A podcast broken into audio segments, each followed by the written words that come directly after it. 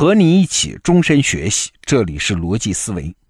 我们中国人对老祖宗的四大发明一直感到很骄傲，这其中呢，造纸术应该是最重要的。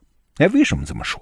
你想嘛，四大发明中，火药和指南针那是墙内开花墙外香，咱们中国人自个儿并没有真正享用到它的好处，而印刷术呢，又是在造纸术的基础上发展起来的。所以你看，唯独这造纸术、纸张，那真是独步千古。当欧洲人还在用羊皮写东西的时候，咱们老祖宗的唐诗宋词已经在纸上创作完成了，这是我们的骄傲感。但是啊，当年我去埃及旅游的时候，第一次看到了古埃及人造的那种缩草纸，哈，对于中国造纸术的骄傲瞬间就崩掉了。我在这个音频附属的文稿里面放了一张缩草纸的文献，你可以打开看一下啊。请注意，那是五千年前的东西。五千年前啊，咱们中国还处于史前时代啊。那个时候是彩陶文化的末期，中国人只会在陶罐上画花纹和符号，还没有文字啊。到了公元前两千年，中国才出现了甲骨文。等中国出现写字用的竹简，已经到了春秋时期，和古埃及人创造的缩草纸足足差了两千年。这是时间问题。我们再来看纸的质量。古埃及人五千年前的缩草纸文献，你还是看看我放在文稿里的那张图啊，保存到今天还是这样，字迹清晰，颜色鲜艳，就像昨天刚写上去的。而咱们中国的纸呢，那是太脆弱了。又薄又脆，经不起干，也受不得潮。你现在要是有一本宋版的书，就是宋代出版的书，那恭喜你，你发财了啊！在二零一八年的嘉德拍卖会上，一本宋代的孤本卖出一亿多的高价。为啥这么贵啊？因为宋代的书保存到今天的太少了嘛。中国的纸上作品保存到今天最久远的，哎，只能上溯到近代，就是陆机的《平复帖》。保存了一千七百年，那是故宫的镇馆之宝。一千七百年，你再跟缩草纸比比啊，五千年前埃及的缩草纸保存到今天的还有十万多幅。在这样的成就面前，咱中国人还好意思说造纸术是中国的四大发明吗？直到最近，我看了一本书，叫《一阅千年》，阅就是阅读的那个阅啊。那这本书呢，专门就是写人类历史上和纸有关的故事的。哎，读完了这本书之后，我才终于解开了这个当年旅游带来的疑惑：为什么咱们中国人创造的质量差得多、出现的也晚得多的造纸术，才是真正伟大的创新？好了，咱们还是回头来说埃及的缩草纸。缩草纸啊，咱们刚才把它夸得跟花儿一样啊，质量非常好，但是有明显的短板。什么呢？就是它的兼容性不够。那制造缩草纸的原料啊，是一种草，它只生长在尼罗河流域。制作过程呢也非常复杂，要把这种草的枝干一层一层的剥开，然后像编草席子一样，横的、竖的、茎的、尾的编织在一起，然后用重物压在上面啊，把里面的枝叶压出来，然后再用贝壳打磨它。啊，大致的做法就是这样吧，但是具体过程肯定复杂的多了。你也听得出来啊，这么复杂的工艺，价格当然就昂贵。你可能听说过吗？人类古代社会最著名的图书馆就是古埃及的亚历山大图书馆。对，那里面的藏书大多数就是用这种缩草纸抄写的，高峰时期有七十万卷啊。不过后来都一把火烧掉了。那你想嘛，埃及的缩草纸。它材料稀缺，而且还是埃及这个地方独有，价格还那么贵，工艺还那么复杂。这种纸即使质量再好，也没法推广开啊。刚开始，欧洲人还从埃及进口缩草纸，后来欧洲人一算账，这还不如用羊皮做的羊皮纸呢。好，现在你再回头看咱们中国人的造纸术，那就很不一样了。虽然质量没那么好，但是兼容性很好。啊，首先，咱们中国的造纸术对原材料就不像古埃及那么讲究。在中国做纸，别管什么原材料，直接先打碎成纤维，泡在水里，然后用筛子舀上来薄薄的一层。等这层纤维晾干之后，它就是纸啊。这个工艺方法它厉害在哪儿？首先，它的原材料很容易获取啊，纤维啊，纤维是什么？是世界上最普遍的有机化合物啊，什么废弃的木材啊、棉花呀、海藻啊，甚至破渔网啊，都可以作为原料。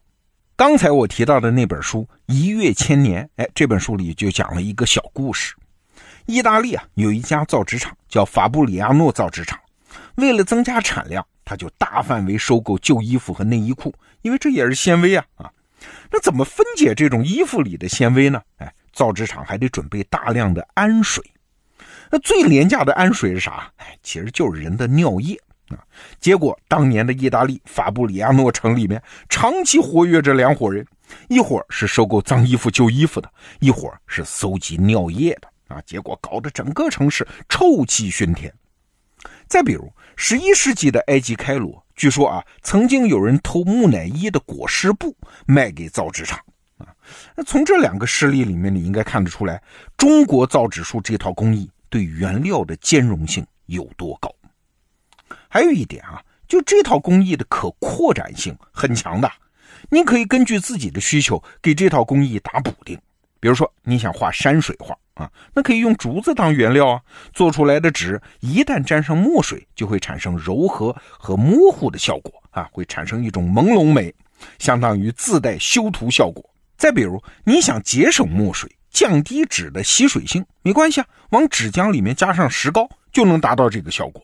再比如，你想长期保存一张纸，你就可以往纸浆里面加上那种防蚊虫的草药啊，这样虫子就不会咬。等等，其实直到今天啊，现代化的造纸厂依据的工艺原理和咱们中国老祖宗在东汉时候发明的还是一模一样。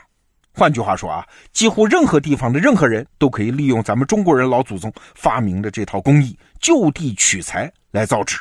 他们还可以根据自己的需求改变模具，控制纸张的大小，或者往纸浆里面加入其他成分，改变纸张的材质。哎，所以你看，蔡伦的贡献，他的造纸术等于是把纸从一个封闭的产品变成了一个兼容性和可塑性都很强的开放的产品。请注意，咱们中国人的纸的故事到这儿并没有完。接下来发生什么？就中国的什么毛笔呀、书法呀，建立在纸张上的朝廷政令啊、国家档案呐、印刷术啊，印刷术带来的学术繁荣啊，平民也读得起书啊，平民读得起书，结果带来的科举制啊，你看，整个中国文化的大厦就建立在纸张的基础上。所以，纸不只是一项发明啊，它是中华文化的一个支撑结构。这个过程才是造纸术这个创新的完整故事。其实我们想想啊，人类历史上所有的伟大发明不都是这样吗？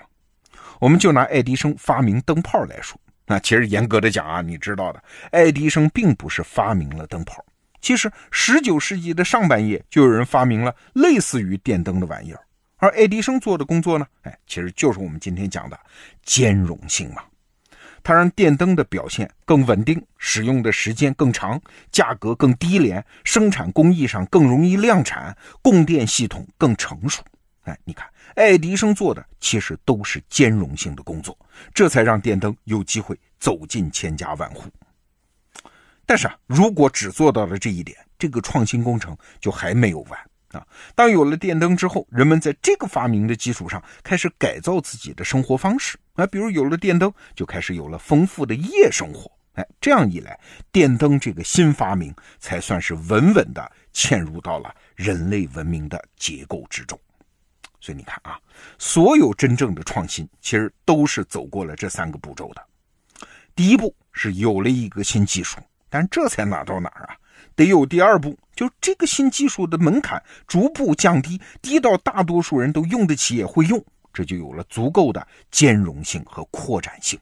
但这还没完，第三步，在这个基础上又长出了许许多多的新东西，并且这些新东西成为人们的习惯和生活方式。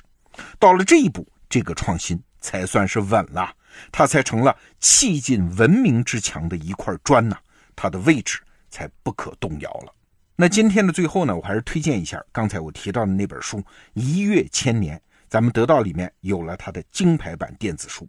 这书本身写的很有趣啊。另外，这本书的作者叫科尔兰斯基，他的著作每一本我都很喜欢。在咱们得到 APP 里，你还能找到他写的一条改变世界的鱼和万物之用盐的故事。哎，是写鳕鱼和我们平常吃的盐的故事。我自己是特别喜欢这种书啊，它能从一个看似简单平凡的题目入手，就平常所见的东西，渐渐的把那种远超我们想象的复杂性和深刻性解释出来。哎，这几本书我都推荐给你，祝你阅读有收获。